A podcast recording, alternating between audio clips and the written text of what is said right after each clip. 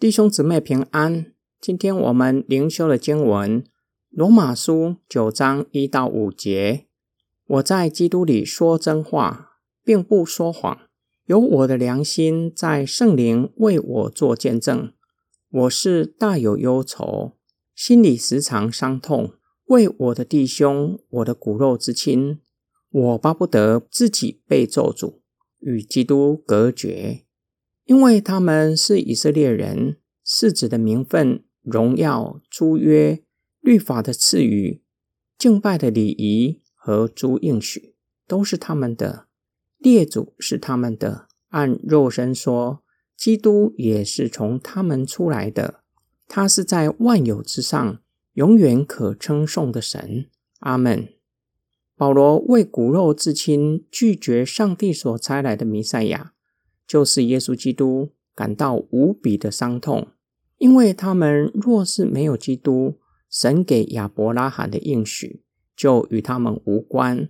即使他们在肉身上是亚伯拉罕的后裔，保罗为他们伤痛到一个地步，若是可以甘愿为他们受苦，甚至受咒诅，与基督隔绝，都愿意。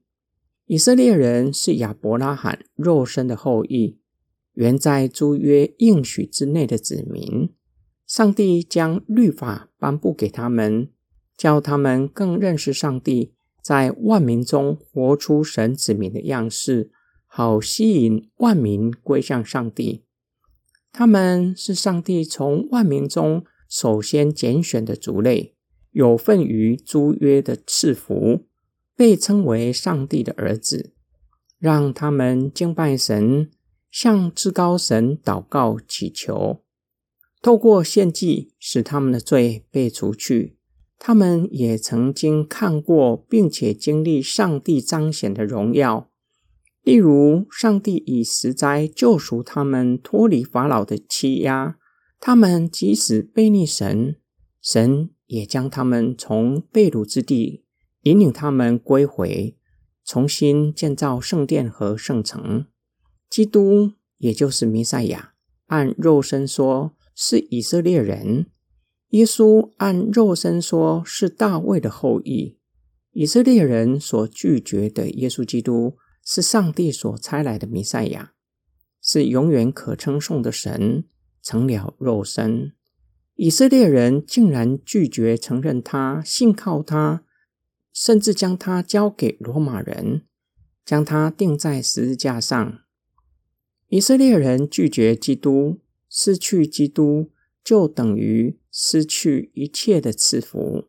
诸约、应许、律法都与他们无份，也无份于上帝彰显的荣耀。他们持守宗教仪式也是徒然的。献祭最终的应验在耶稣基督的身上。